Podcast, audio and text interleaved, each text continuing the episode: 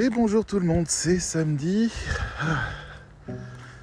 Il fait 3 degrés, il y a une brume incroyable dans la forêt. Et je sens que je vais encore prendre mon chien une dizaine de fois, mais c'est pas grave. C'est le moment de la balade du week-end. Alors, je voulais vous annoncer une grande nouvelle qui, moi, m'affecte énormément. Et je suis pas le seul, je le sais. C'est un immense trouble. Les États-Unis ont décrété que les gifs étaient désormais ringards. Voilà, on a un article français qui a vient d'un site internet euh, international qui a repris les contenus et les tendances américaines.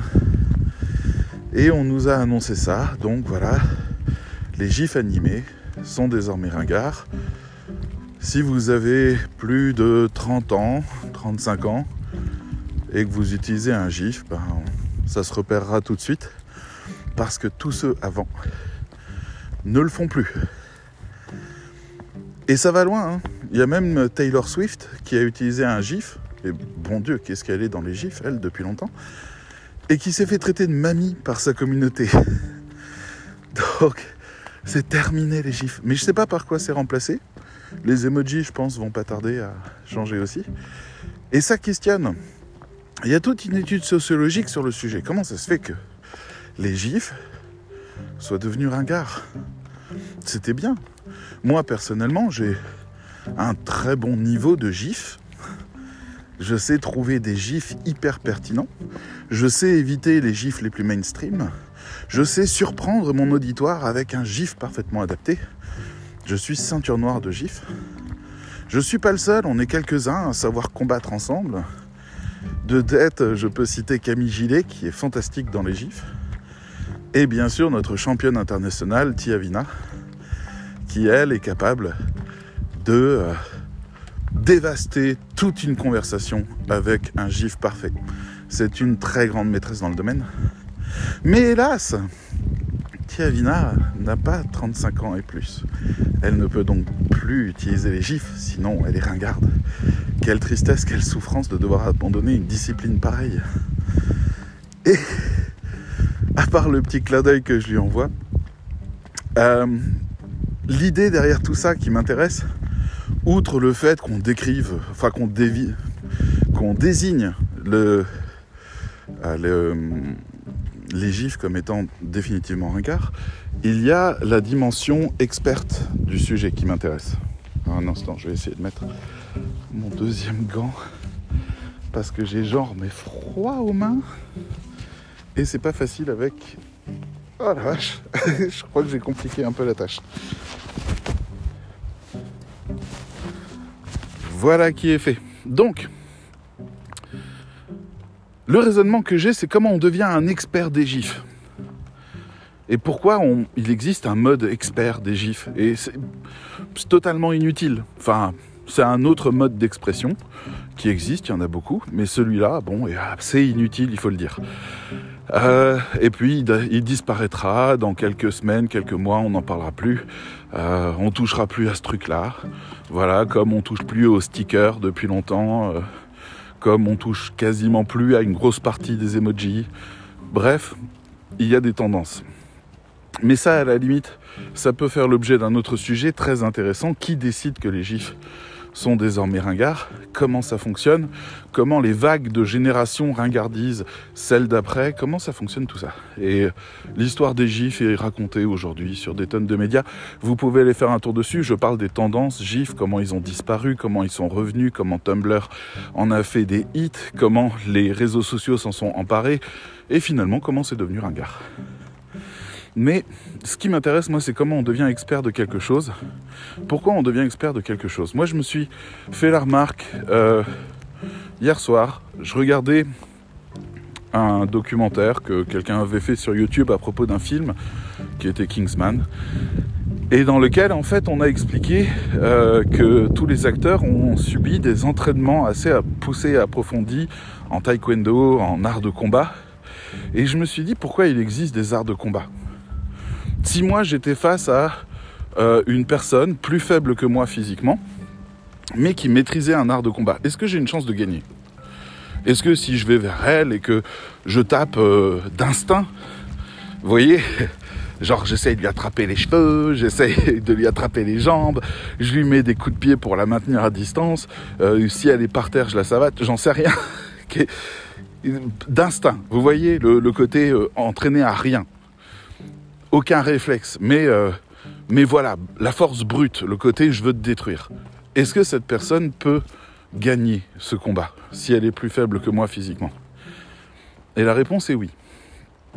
Et ça, c'est la partie qui m'intéresse parce que c'est la même raison pour laquelle les gifs sont devenus ringards. Ah oui, oui, oui, il y a un lien. Il y a un lien entre les arts martiaux et les gifs. Euh, si jamais j'attaque une personne comme ça, d'instinct, sans entraînement, sans culture du combat, je vais porter des coups que j'estime être les meilleurs dans l'instant, mais qui sont les coups les plus mainstream qu'on puisse imaginer, les plus prévisibles. Et justement, les arts de combat ont réfléchi et étudié ces coups pour savoir comment les contrer et lancer une offensive qui elle-même est efficace, une contre-offensive, une contre-attaque, très efficace parce qu'elle sait quelle est la protection naturelle que je vais faire, sans entraînement et sans culture. Et donc elle a déjà anticipé ça parce qu'elle en sait quelque chose, elle a déjà cette information-là, et donc elle sait exactement où taper pour me désarçonner et me faire sortir d'un cadre que j'imaginais euh, construit. C'est-à-dire je, je savais euh, que une fois que j'avais porté ce coup-là, je pourrais porter l'autre. Et en fait, la personne peut m'handicaper l'autre coup pour me déstabiliser. C'est-à-dire dans ma tête, il y a ah mais je peux plus faire ça. Alors il y a quoi? Et là, je suis face à mon inculture. Je ne sais pas faire autre chose. Le combat pour moi s'arrête parce que j'ai atteint ma limite mainstream. Voyez donc la manière dont un combattant mènerait un combat sans le moindre entraînement et juste à l'instinct est déjà absolument connu dans les moindres détails par tous, tous les arts martiaux. Le principe de l'art martial, c'est justement d'aller plus loin, de construire une culture par-dessus et d'aller de plus en plus dans l'expertise de la connaissance des coups que l'autre va me porter et de la meilleure manière d'y répondre. Alors vous allez me dire, ouais, mais les gifs là-dedans. Les gifs sont devenus ringards parce qu'il existe une vingtaine de gifs, peut-être pas plus, qui sont utilisés 80% du temps et qui font chier. Les gens en ont marre de les voir par répétition. Les gifs sont devenus ringards parce que les gens ne se sont pas spécialisés dans les gifs. Ils n'utilisent quasiment même pas les moteurs de recherche des gifs. Ils vont juste choisir l'image la plus proche de ce qu'ils veulent dire et on va retomber sur euh, euh, la jeune fille qui lève les mains en disant quoi, what, what, what, euh, ou je sais pas, les, autres acteurs, enfin tout ce que vous avez connu, les trucs les plus célèbres que vous avez vus 100 fois, la gamine qui écrase la canette de coca, vous les avez tous vus. Et en fait, ça fait chier que ce soit toujours les mêmes choses. Donc voilà, les gens comme moi qui se sont interdits très très vite d'utiliser ces gifs-là parce qu'ils se répétaient trop, parce que c'est assez rare que j'utilise deux ou trois fois le même gif, j'essaye toujours de trouver quelque chose de bien plus pertinent. Donc, parce que ça crée aussi une diversité et une surprise. On va évoquer des personnages de films connus, on va aller chercher euh, des images, des dessins, des mises en scène qui racontent quelque chose de manière très optimale. Et voilà, on va se casser la tête à faire 4, 5, 6 recherches avant de trouver le gif qu'on veut, celui qui raconte vraiment quelque chose. Je peux passer 20 minutes pour trouver le gif. Et c'est comme ça que je fais parce que alors ça, cette manière même de fonctionner, elle vient du fait que j'ai étudié la photographie quand j'étais à la fac. Et en photographie, on a les planches contact. C'est donc euh, à l'époque, hein, moi j'ai appris à travailler sur argentique, c'est-à-dire avec des pellicules. Eh ben, on, on développait toutes nos photos nous-mêmes et il était hors de question pour des questions de budget de développer tout ce qu'on avait pris en photo parce que pour un sujet qui nous intéressait, on avait pris parfois une pellicule entière. 36 photos du même sujet. Donc la pellicule coûtait, je sais pas, 4-5 euros, quelque chose comme ça. Euh, je vous avoue que j'avais déjà arrêté au moment où on est passé à l'euro. Hop, putain, je me sens vieux. Bref, c'est pas grave. Je sais plus combien coûtaient les pellicules, mais le développement coûtait le double ou le triple. Donc, comme on le faisait en plus à la main avec du matériel artisanal, il fallait sélectionner. Donc en fait, on prenait toutes les pellicules, on les développait, et après on les mettait sur une seule page photo, un seul papier photo, on posait toutes les bandes les unes à côté des autres, et on faisait une impression de la photo. Ce qui faisait qu'on dépensait une photo, mais qu'on avait une miniature de toutes les photographies qu'on avait prises. Après quoi, on avait un petit, une petite loupe, quelque chose comme ça, qu'on mettait sur la photo, on regardait dedans. On voyait donc la photo miniature, mais en plus grand, avec assez de détails. Et avec un feutre, on soulignait celle qui nous intéressait. Et après, on allait développer juste celle-là. Ça faisait qu'on pouvait trouver une photo très très bien et en faire un très grand tirage ou alors faire une série de 3-4 mais en tout cas on jetait tout ce qui n'était pas bon. Donc moi j'ai toujours l'habitude, que ce soit pour choisir une musique dans une vidéo, que ce soit pour euh, faire un enregistrement par exemple, ou ce genre de choses. Pardon, je vérifie un truc. Ou faire ce genre de choses, que ce soit pour... Euh, euh, j'en sais rien euh, préparer un menu, euh, ranger quelque chose, je pars toujours de l'idée qu'il va y avoir 10 ou 20 versions et que je vais choisir la bonne, la meilleure, la plus optimisée là-dedans. Quand je dois écrire un titre pour un article, j'écris parfois 10 titres différents pour choisir le meilleur. J'aime avoir le choix et pouvoir faire un choix plus intelligent et pertinent que simplement écrire le truc et passer à autre chose. Mais la plupart des gens restent au niveau 1. Ils prennent le gif le plus connu, celui qui les a fait marrer, et ils le republient encore et encore et encore, et ainsi ils ont ringardisé le gif. Même chose pour les combattants. Euh, ils vont jamais apprendre l'art de tomber, l'art d'esquiver, l'art de contrer, l'art de bloquer, ou ce genre de choses. D'accord Je m'inquiète un peu pour mon téléphone qui s'allume et s'éteint. Et euh, bon, il fait très froid, donc peut-être que ça vient de là. Donc de temps en temps, vous me voyez. Euh, ben voilà, il s'est de nouveau éteint. Mais il continue d'enregistrer. Je suis un peu perdu. Je ne suis pas certain qu'on arrivera quelque part avec ce podcast aujourd'hui, si la technique me lâche. Mais voilà. Euh, quand je veux choisir une application pour faire quelque chose, je vais en choisir 10, toutes les tester et choisir la meilleure. Donc je suis toujours dans cette idée d'avoir le choix optimal. Donc dans le combat, en fait, ça aurait été la même chose. Il faudrait que j'étudie toutes les phases d'attaque pour choisir ma réponse optimale.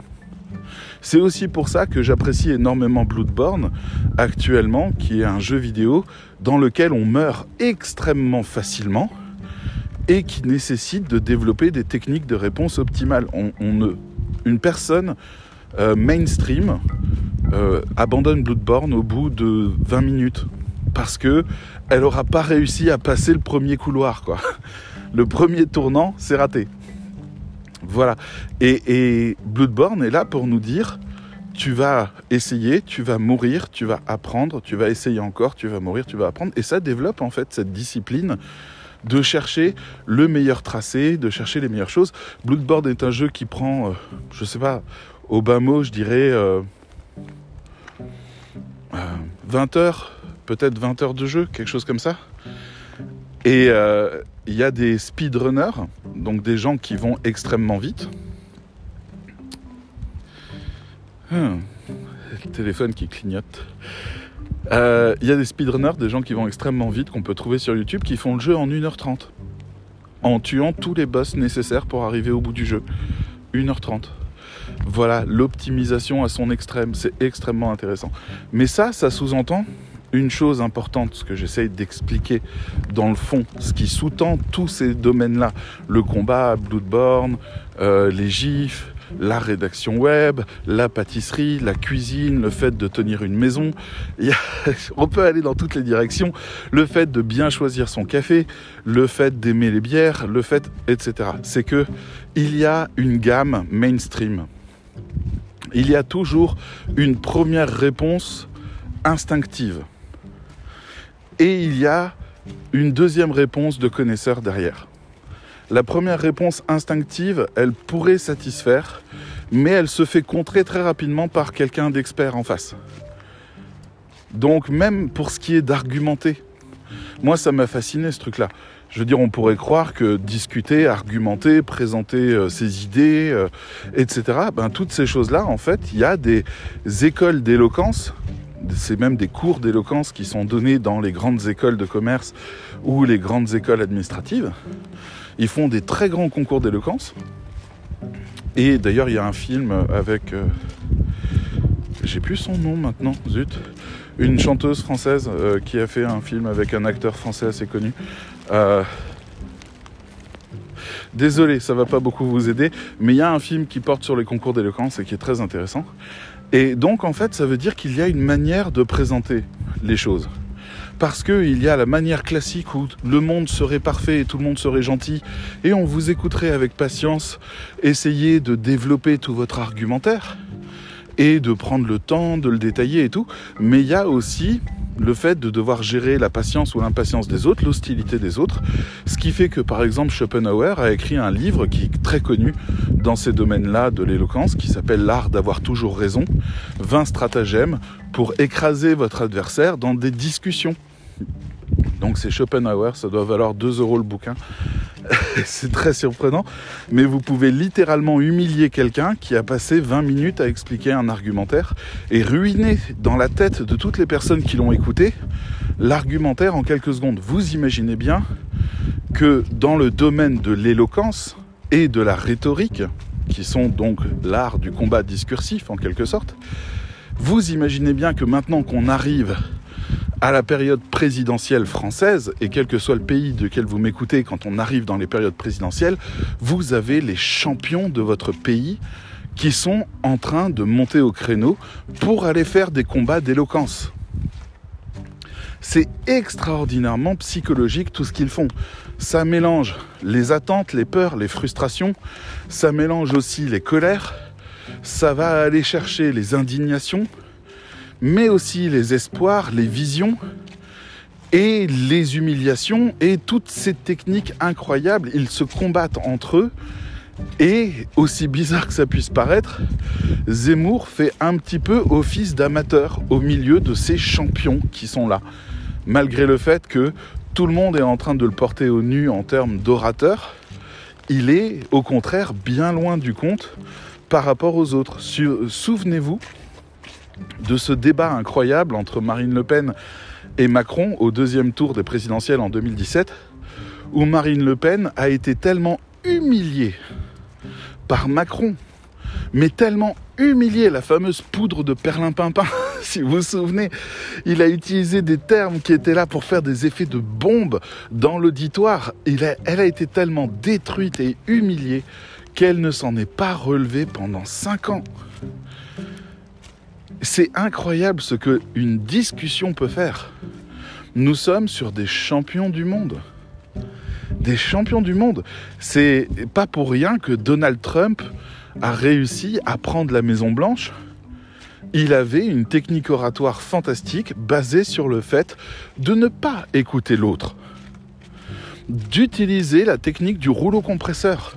Je ne t'écoute pas, tu n'es pas intéressant, je vais dérouler mes arguments et je vais taper, même si tu m'as contredit juste avant, le fait que je montre que je t'ai même pas écouté est une humiliation en soi. Il a bousillé, mais tout le monde. Les débats n'avaient aucun sens. Souvenez-vous, si vous avez écouté les débats de, Donald Trump à l'époque, à l'époque de la présidentielle précédente, euh, bah, celle-là contre Biden, il y a eu des problèmes où en fait les journalistes qui animaient le débat ont abandonné le débat et arrêté le débat parce qu'il n'y avait pas de débat. Parce que nous avions un mec hystérique qui criait, qui bloquait, qui, qui utilisait, mais comme un sourd, les techniques rhétoriques les plus habiles, mais qui tapait avec. Je veux dire, c'est comme si vous lui donniez une arme sophistiquée et qu'il l'utilisait pour assommer les gens, leur tapant dans la gueule avec. C'était complètement dingue à voir. Personne n'a jamais pu se relever. Il est devenu un tel phénomène en foutant tellement le bordel qu'il a failli être réélu. Et il aurait pu l'être. Et je comprends, enfin c'était passé tellement limite, je comprends aussi qu'il ait continué sa stratégie par la suite et qu'il ait mené à une attaque du Capitole. Donc bref, c'est complètement fou, des gens comme ça qui sont autistes. La stratégie, c'est d'être autiste. Je ne veux plus entendre le monde extérieur, je suis dans mon monde intérieur, dans mon fantasme intérieur, et je vais me comporter comme tel. Je suis élu. Et c'était complètement fou. Donc bref, on a ça, on a des, gens qui ont des stratégies et des stratagèmes différents. Marine Le Pen est très intéressante de ce côté-là en ce moment parce qu'elle a changé de stratégie. Auparavant, elle ne voulait pas être élue, mais juste avoir suffisamment de voix pour euh, rafler l'argent que l'État donne aux différents partis quand il dépasse 5% des voix. Donc c'est quelque chose qui l'intéressait, c'est tout le business model du groupe dans lequel elle était donc le Front National puis le Rassemblement National. Mais depuis 2017, elle est passée tellement près de la victoire, historiquement c'était la deuxième fois qu'ils arrivaient au second tour, qu'elle s'est dit, bah, c'est le moment où jamais, tous les astres sont en train de, se euh, conjoncturer, j'ai plus le terme, tous les astres sont en train de s'aligner. Et ça y est, le monde, la France est prête au Rassemblement national. Donc maintenant, en fait, elle y va pour gagner. La rhétorique est plus du tout la même.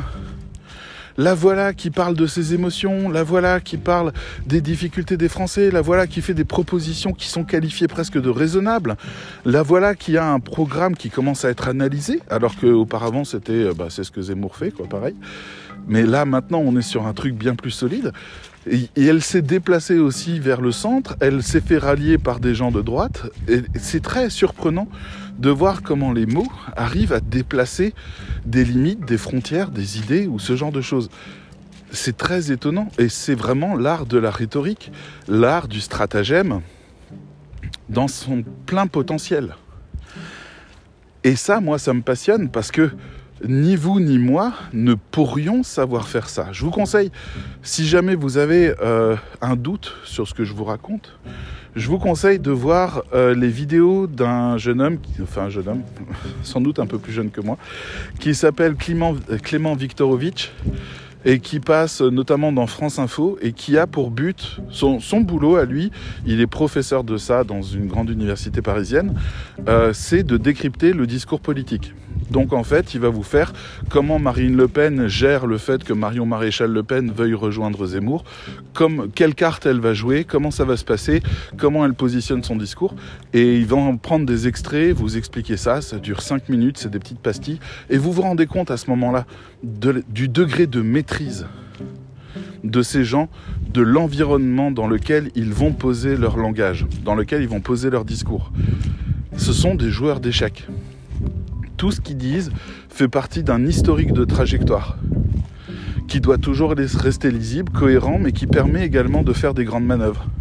Quand Macron, dans un journal, dit je veux emmerder les gens qui sont anti-vax, c'est dans le cadre d'un petit paragraphe dans lequel il dit c'est quand même terrible, la majorité des Français prennent le risque et prennent sur eux de se vacciner pour le bien commun, et une partie d'entre eux ne le fait pas, et pour le coup, ça continue à engendrer des maladies, ça continue à engendrer des morts, et, euh, ça, c'est les gens qui ne se vaccinent pas qui en sont responsables, parce que tous ceux qui sont vaccinés ne sont plus dans les hôpitaux, et euh, voilà, et les personnes les plus fragiles peuvent être atteintes par des gens qui ne se sont pas vaccinés. Il y a toute une partie là-dedans qui est largement discutable, mais dans le schéma qu'il pose à ce moment-là, qui est en accord avec la question qu'on lui a posée.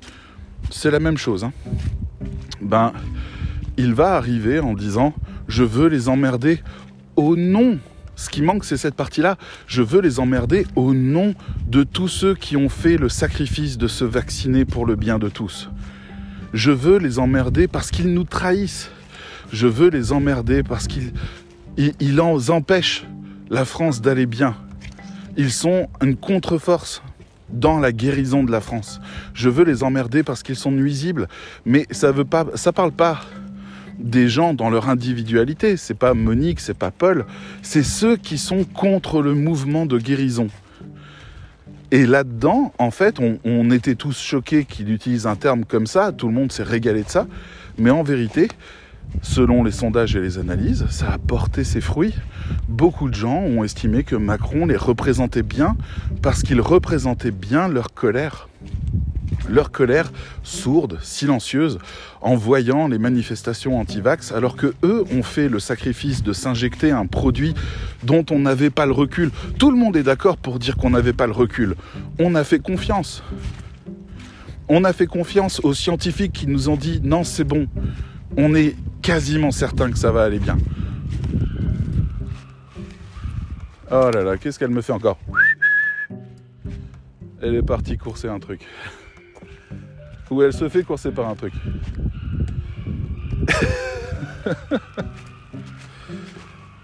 Oli Ici tout de suite Oui, parce qu'elle euh, court euh, les cerfs, les daims, les biches. Il n'y a pas de problème. Hein. Euh, par contre, elle leur gueule tellement dessus qu'elle effraie tous les animaux de la forêt au passage. Donc c'est pas super technique. Mais j'ai tout le temps peur que le cerf, à un moment, il se rende compte de la taille du machin qui le poursuit et qui se disent tiens je vais lui mettre des coups de sabot pour rigoler. Euh, donc comme elle aboie exactement comme elle pleure, je suis toujours un peu perplexe, on va dire que ça va aller. C'est aussi pour ça qu'on vient dans cette forêt, parce qu'il y a des traces, il y a des odeurs, il y a des trucs, donc pour elle c'est Disneyland. Mais euh, de temps en temps, elle trouve un truc. Mais de temps en temps, je tiens à le dire aussi, hein, la nature est, très équitable. Hein. Elle s'est déjà fait attaquer par un, un rapace, je sais plus quelle taille il avait, qui l'a pris pour un lapin et qui en pleine forêt a sorti les cerfs pour essayer de lui attraper le dos pour l'emmener, l'embarquer. Donc c'est très impressionnant de voir un oiseau de grande envergure arriver derrière ton chien et commencer à sortir les cerfs. Très très impressionnant. J'ai pris un bâton pour le chasser. Mais voilà, donc euh, c'est la guerre pour elle. Hein. Elle n'est pas non plus au sommet de la chaîne alimentaire. Mais donc, ce que je veux dire par là, c'est qu'en fait, il y a toujours des modes experts, en général. D'accord? Donc, écoutez Clément Viktorovitch si vous voulez voir la partie d'échecs qui est en train de se jouer entre tous les candidats qui ont chacun des batailles à mener. Anne Hidalgo a besoin de légitimité, elle a besoin d'être reconnue et soutenue. Je vous rappelle que Benoît Hamon a perdu notamment parce que les trois quarts de la gauche se sont barrés chez Macron en plein milieu de la campagne, ce qui est une haute trahison et ce qui a mené à la mort de la gauche. Donc voilà, ils ont tous quitté le navire au mauvais moment. Anne Hidalgo risque la même chose. Pendant ce temps-là, on a euh, la primaire populaire qui arrive avec euh, une autre star qui va être élue peut-être. On a Mélenchon qui essaye d'exister aussi et de récupérer le front de gauche mais sans faire d'alliance, etc. Et c'est une partie d'échec intelligente. On n'est pas face à des débiles on n'est absolument pas face à des débiles, on est face à des experts de la rhétorique qui sont en train de mener leur pion spécifiquement selon ce qui mènera pour eux à la victoire. Moi, j'ai travaillé 10 ans dans le jeu de société, donc je sais reconnaître des joueurs quand ils sont en train de jouer. Et là, ils sont spectaculaires. Il se passe vraiment des coups de maître tous les jours tous les jours, ils doivent réussir à avoir l'empreinte médiatique suffisante, l'empreinte mémorielle suffisante et la bonne image. Donc là, on a euh, Valérie Pécresse qui vient de nous ressortir. Euh, elle nous ressort, c'est déjà la troisième fois qu'elle nous ressort les poncifs et les, euh, arguments chocs, les plus chocs de Sarkozy. C'est assez étonnant. On a le Karcher qui est ressorti. Là maintenant, on a travaillé plus pour gagner plus qui vient de ressortir, etc. On n'a pas entendu parler d'indignité. Et en fait, tout ça nous renvoie à chaque fois à Sarkozy. Donc elle, elle essaye vraiment de réactiver la mémoire de la droite qui était fière de Sarkozy et qu'elle veut incarner aussi. Donc elle essaye de revêtir la peau et la réputation de Sarkozy avec sa bénédiction, j'imagine, très très impressionnant dans sa stratégie. Bref, j'arrête là.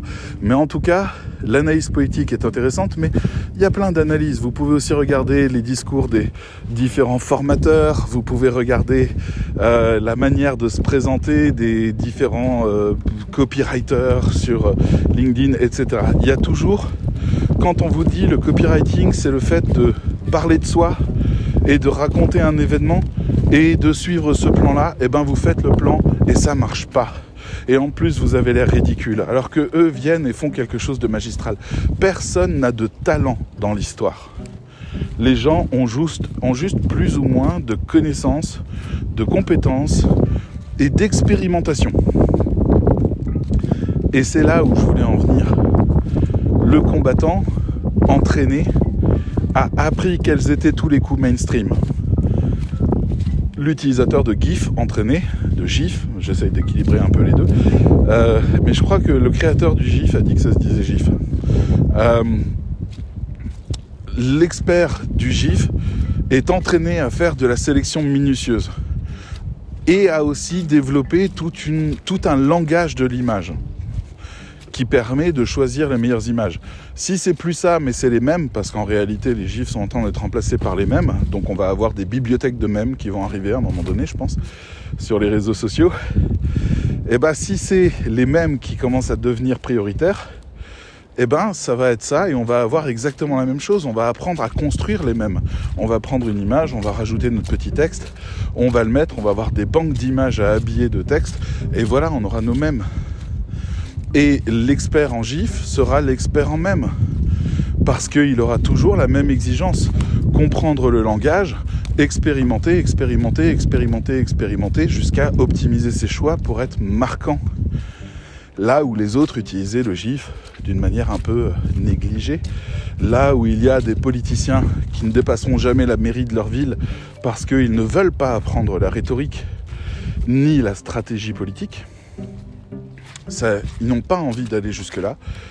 Ils veulent rester sur quelque chose de simple, ils vont développer des arguments moraux ou ce genre de choses, à juste titre ou non, ça j'en sais rien, mais en tout cas, ils ne veulent pas rentrer dans la cour des joueurs professionnels. Et c'est toujours la même chose. Là maintenant, à cette étape-là, on pourrait parler de la rédaction web. On pourrait dire, y a-t-il une différence entre un rédacteur web non entraîné, non formé, euh, qui arriverait, donc une personne qui a son bac, euh, qui a eu euh, des bonnes notes peut-être, ou qui vient d'un autre domaine, bref, qui sait écrire bien, qui tombe sur un brief, on lui dit fais un titre de cette taille-là, fais ci, fais ça, mets les arguments là, etc. Est-ce qu'il y a une différence entre son texte et le texte d'un rédacteur formé, entraîné, compétent, sélectif? Elle est monstrueuse la différence. Monstrueuse on peut détruire des images ou on peut au contraire glorifier des marques avec subtilité ou autre à partir du moment où on est entraîné, où on comprend l'intégralité des aspects, où on a une stratégie générale qui fonctionne. On peut à ce moment-là réussir à faire qu'un texte soit bien plus qu'un texte. Mais la conscience qu'un texte est bien plus qu'un texte, c'est la même conscience qu'un GIF ou un GIF est bien plus qu'un GIF. Et c'est aussi la conscience ben, qu'un coup porté est bien plus qu'un coup porté. Il peut être radical. Un combattant expérimenté sait comment vous estropier, il sait comment vous assommer et il sait comment vous tuer en un à deux coups. Comme aux échecs. Ils ont le même discours que les joueurs d'échecs. Sauf que eux, ils font ça avec des vrais points ils sont capables de vous tuer. Les joueurs d'échecs vous le diront d'ailleurs, la plupart des débutants avec qui ils jouent jouent toujours les deux mêmes ouvertures. Parce que c'est les plus évidentes. Et quand on doit commencer, on commence toujours par faire les choses les plus évidentes. Il faut les faire pour les éliminer, il ne faut pas chercher à les éviter. Il faut les faire pour les éliminer. Il faut faire ça pour arriver avec des questions en disant mais on peut pas faire mieux que ça. J'ai joué ce truc là, je me suis fait poutrer directement. Mais euh, moi j'ai un ami qui était joueur de chèque. Je l'ai vu commencer, il a joué, il gagnait, il gagnait, et à un moment il est tombé sur un adversaire dans le classement Hello qui était au-dessus de lui, et il s'est fait détruire. Et ça l'a foutu en rage. Et il est retourné et il a fait d'autres concours et il s'est fait détruire. Alors il a acheté des bouquins de méthode et il a commencé à travailler ses techniques. Et il est venu me dire un jour, David, j'avais même pas conscience que j'étais aussi prévisible. C'est fou. Il y a du savoir et du savoir-faire et des techniques et des langages et des stratégies dans tout. En France, on pourrait vous parler de la sélection des vins pour accompagner les repas de prestige, ou même les repas simples, ou même les pique-niques, ou même les barbecues. Les gens, ils vont vous dire rouge, blanc, rosé. Mais allez vous faire voir. C'est incroyablement plus subtil que ça. Mais pour la plupart des gens, ce sont les trois réponses classiques. Rouge, blanc, rosé. Voilà. Par contre, au Médoc, euh, Languedoc-Roussillon, euh, du Grenache, euh, des, je sais pas, voilà, tous les vins que vous pouvez imaginer, plus ou moins prestigieux, etc. Ben ça, ça devient une question d'étiquette. Mais derrière l'étiquette, si jamais vous êtes vraiment connaisseur, il peut commencer à y avoir l'art de mélanger les saveurs.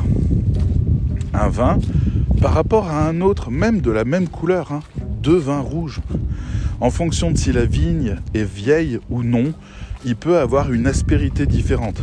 En fonction de la qualité de la terre, il peut avoir un ton alcalin ou non. En fonction de son exposition, il peut être fruité ou non. Toutes ces variations-là, face à un connaisseur qui est en train de manger un plat de poisson très léger ou qui est en train de manger quelque chose de très raffiné euh, ou au contraire qui est en train de se taper un gros steak rouge, toutes ces choses-là peuvent rendre votre repas immortel dans la mémoire de la personne. Moi, je me souviens qu'avec des amis, on avait une tradition avec deux copains. On faisait ce qu'on appelait les soirées bière steak. C'est tout est dans le nom. Il y en a un qui ramène les bières, l'autre qui ramène les steaks. On va chez le troisième, on fait griller, on picole et on se régale. Bon, avec le temps, c'est devenu 20 steaks. Après, c'est devenu vin, poulet rôti, vin, machin. On est toujours resté sur le 2. Le, 2, c'est le seul truc qui est resté, c'est-à-dire une boisson et une viande. C'est tout. Après, on avait les accompagnements, tout ça. Puis c'est devenu chiant parce qu'on a commencé à faire des vrais gueuletons à chaque fois et c'était compliqué. Mais si vous les retrouvez, ces deux-là, et que vous leur parlez, ils vont vous dire, je me souviens d'une fois où il nous a sorti un château neuf du pape à un moment donné sur la fin de soirée alors qu'on était en train d'attaquer euh, un steak et qu'on était déjà, euh, voilà, on avait déjà passé une très belle soirée. Et à cet instant-là, on s'est tous extasiés du mariage incroyable qu'il y a eu entre le vin et les saveurs qu'on avait. Et on est tous restés cloués en disant mais c'est fabuleux, on est en train de vivre un moment de bonheur. Et ça, c'est le truc dont on se souviendra dans 20 ans encore. C'est ce que tout le monde veut. Mais en même temps, on ne peut pas le faire si on n'a pas vécu toutes ces autres choses, comme les combattants. On ne peut pas porter le meilleur coup si on ne sait pas quels sont tous les mauvais coups. Comme Edison, on ne peut pas créer une ampoule si on ne sait pas comment ne pas créer une ampoule. Etc. etc. Donc le rédacteur web, il a deux qualités quand il a de l'expérience. La première, c'est qu'il sait écrire des bons textes, mais la deuxième est bien plus importante, il sait reconnaître un bon texte. Il sait ce qu'est un bon texte chose que le rédacteur débutant, ou peu formé ou peu expérimenté, ne sait pas. C'est comme l'amateur de vin qui sait ce qu'est un bon vin. C'est comme l'amateur de combat, combattant lui-même, qui sait apprécier un combat entre deux personnes. Moi, je vois deux personnes qui se cassent la gueule, c'est tout. Quand je regarde un max de boxe, je vois des pif paf pif, c'est tout. Mais lui, il voit des choses extraordinaires.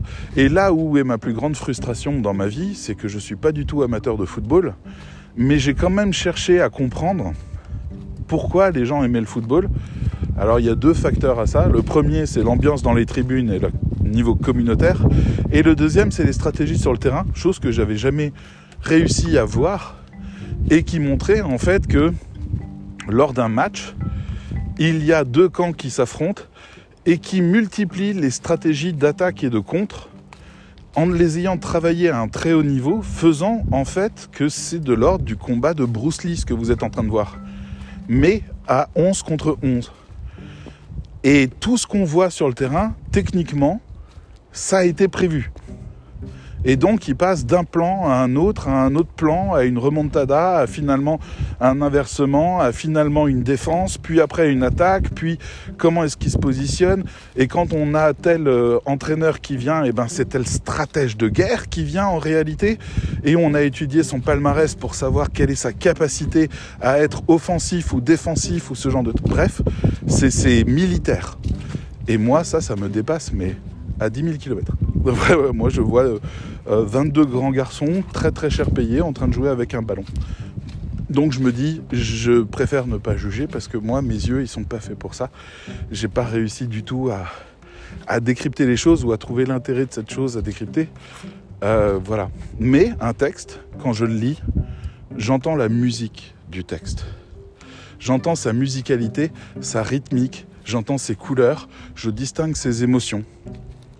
Et je vois aussi le, les rails du raisonnement, le fameux fil rouge, les rails du raisonnement sur lesquels mon cerveau est porté et qui va l'emmener d'un point à un point B. Et je mesure la qualité de ces enchevêtrements.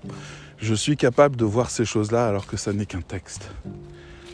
Donc je me dis que bah, j'ai peut-être une ceinture plus colorée que blanche dans le domaine. Et à ce niveau-là, tout devient une question d'adaptation. Le texte doit être à tel endroit, à qui il répond, comment il fonctionne, qu'est-ce qu'il veut raconter, à, à qui il s'adresse, quelle est l'image qu'il doit donner, etc. Je suis capable de voir ces choses-là, de les ressentir, pas forcément avec exactitude, et dans tous les cas, ça reste mon seul point de vue, donc je peux être euh, dans le tort ou alors être dépassé par quelqu'un d'autre qui s'y connaît mieux. C'est possible. Mais en tout cas, c'est le genre de maîtrise que je peux avoir. Et c'est le genre de choses que la plupart des gens en rédaction web, en fait, ne soupçonnent même pas. Donc, c'est important de continuer à s'entraîner pour éviter toutes les erreurs les plus courantes que j'appellerais les erreurs naïves. Naïves dans le sens, tu savais pas. Tu savais pas, tu l'as fait d'instinct. Tu étais sûr que ça serait bien. Il fallait que tu fasses un call to action à un endroit et t'as dit achetez notre produit. voilà. T'as fait le call to action le plus évident. Il a fallu que tu parles de ton activité de rédacteur web. Eh ben, tu as parlé de ton travail, de comment tu travaillais tous les jours, de comment c'était difficile. Alors que le monde entier s'en fout. Parce que tu n'as pas de persona. Parce que tu ne sais pas. Euh, c'est pas une insulte, hein, si vous connaissez pas le nom persona. C'est l'outil qui permet de savoir à qui on s'adresse. voilà. Tu n'as pas prévu de persona. Tu n'as pas réfléchi aux problématiques des gens qui voudraient travailler avec toi. Tu t'es pas demandé pourquoi un autre être humain que toi, dans une histoire différente de la tienne, aurait besoin de toi. Donc toute ta communication est centrée sur toi parce que tu, ignores le reste du monde. Tu ne sais pas comment il fonctionne. Donc tu supposes simplement que, exactement comme une pomme sur un étal, des gens vont s'arrêter et savoir juger la pomme au premier coup d'œil. Ah, elle est rouge, elle a l'air bien, elle n'a pas d'aspérité, elle brille, elle a été cirée pour ça, euh, bah je vais l'acheter parce que c'est la pomme que je voulais. Vous pensez que des gens cherchent des pommes. Personne ne cherche un rédacteur web. Les gens cherchent plus de fréquentation, des meilleurs contenus, des choses de qualité. Il y a beaucoup plus de recherches sur Google sur contenu de qualité ou contenu à acheter ou à vendre que sur rédacteur web. Les gens ne savent même pas ce qu'est votre métier. D'accord? Vous faites des erreurs de débutant. Ça fait que n'importe qui qui s'y connaît mieux que vous vous double. Et c'est exactement la même chose que tout ce que vous pouvez vivre. Si jamais vous avez une expertise en maquillage, si vous avez une expertise en habillage, en style, en décoration d'intérieur, si vous savez repeindre des murs, si vous savez fabriquer de la plomberie, vous savez qu'il y a des erreurs de débutants qui sont en fait les réponses les plus mainstream le premier coup porté était mauvais, j'ai pu le contrer très facilement. C'était un débutant. Moi, ça me tue qu'une personne très très costaud se fasse littéralement défoncer la gueule par une personne dix fois plus petite. Parce que juste celle qui est dix fois plus petite, c'est très exactement le degré de vocabulaire de combat de la personne costaud. Et elle sait qu'il est trop réduit et qu'elle va pouvoir le surprendre, le choquer, le déstabiliser, lui faire peur lui procurer des émotions négatives en plein milieu du combat, le faire douter de lui-même. Toutes ces choses qui font qu'on gagne parce qu'un combat est à la fois physique et psychologique. Et ils utilisent en plus des leviers psychologiques extrêmement forts pour pouvoir gagner. Ils vous regardent dans les yeux, ils vous intimident. Tout ça, en fait, fait qu'ils gagnent le combat avant même de l'avoir commencé. Ce sont des experts. Ils savent des tonnes de choses que vous ne savez pas sur le sujet. Et vous, vous pouvez être un expert du fromage et ne pas vous faire avoir par les camemberts le petit euh, moulé euh, quelque part en Normandie, mais aller dans le rayon, acheter un vrai camembert au lait cru fait dans la tradition, etc. Vous pouvez même savoir mieux le choisir, comme vous savez choisir les melons ou les pastèques. ce genre de choses. Voilà, il existe 400 sortes de fromages différents, lesquels se marient avec quel vin. Toutes ces choses qui font que vous pouvez devenir un véritable expert. Que ce soit... Il n'y a pas un domaine où il n'existe pas d'experts. Il n'y en a pas un, même votre jeu vidéo préféré a ses experts. Tout le monde sait qu'il y a une différence entre le débutant et l'expert. Je pense que peut-être, et il faudrait étudier la question, les choses qui relèvent intégralement du hasard pourraient quant à elles ne pas avoir de niveau d'expertise, genre euh, tirer une pièce à pile ou face. Je crois que là, ça va pas aller très très loin en termes d'expertise. Mais à partir du moment où il peut y avoir une maîtrise de ça, une tromperie, une illusion, vous avez les mentalistes qui arrivent, vous avez les charlatans qui arrivent, vous avez les magiciens qui arrivent et qui vont vous faire croire qu'ils tirent bien un pile ou face, or tout est truqué. Parce qu'ils savent ce que vous regardez, parce que vous faites des heures de débutants quand vous étudiez ce qu'ils sont en train de faire. C'est aussi simple que ça. Un magicien, dans la vie réelle, et je le dis euh, avec le respect de tous ceux qui ont des traditions, qui ont des sorcières et des magiciens et qui y croient. Je vais parler juste de mon paradigme français. Dans la vie réelle, les magiciens sont des illusionnistes. Ils créent des illusions parce qu'ils savent ce que les gens regardent de manière mainstream. Ils savent contrer exactement comme un combat. Donc ils savent vous tromper très facilement parce que vous faites les erreurs de croire que quand il y a un oiseau qui s'envole, il faut regarder l'oiseau et pas regarder la main de la personne qui est déjà en train de faire une manœuvre. Toutes ces choses-là, les magiciens, les illusionnistes le savent. Il y a même, dans le domaine technologique, on a tendance à dire que plus la technologie progresse, plus elle s'approche de la magie. C'est vrai. C'est très vrai. Mais pour un ingénieur, ça va encore. Il arrive à en comprendre tout le sens. Mais pour vous, c'est déjà fini. Vous écoutez un podcast sur quel type d'appareil que vous ne comprendrez jamais même si vous essayez. Vous êtes dans une utilisation mainstream de cet appareil. Et ça a été pensé pour ça. Vous êtes les consommateurs finaux, mais dans le moment de production de ces appareils, il y a des magiciens qui étaient là. Tout est fait d'illusions. Des illusions mécaniques et électroniques, mais ce sont des illusions quand même qui vous font croire que vous recevez des courriers. par exemple. Bref, euh, tout ça, c'est pour essayer de vous amorcer un raisonnement. Si vous m'avez écouté jusque-là, et je vous en remercie, tout ça, c'est fait pour amorcer un raisonnement qui est de dire, il y a toujours des niveaux d'expertise au-dessus, quel que soit le domaine qui vous intéresse y compris professionnel. Il y a toujours des niveaux d'expertise au-dessus, toujours une meilleure manière de faire, parce que quand on étudie le combat, quand on étudie le football, quand on étudie la rédaction web, quand on étudie le marketing, quand on étudie les jeux vidéo ou les vins, eh ben, il y a les choix des gens qui n'y connaissent rien et il y a les choix des gens qui ont su aller au-delà et qui, pour le coup, sont vraiment supérieurs à ceux qui n'y connaissent rien et qui font vraiment quelque chose de 100 fois meilleur. Le caviste, par exemple, me fascine. Ou le, le je sais plus comment on appelle ça dans les restaurants. Le, c'est aussi un caviste ou c'est un œnologue, je sais plus. Mais en tout cas, il y a des gens qui sont spécialisés dans l'accommodation des mets, c'est le terme qui est utilisé, et qui ont un niveau en termes de saveur, compréhension, chimie, euh, qui est ahurissant. Et les conseils qu'ils vous donnent peuvent vous dépasser à condition que vous-même ayez le niveau suffisant pour les comprendre.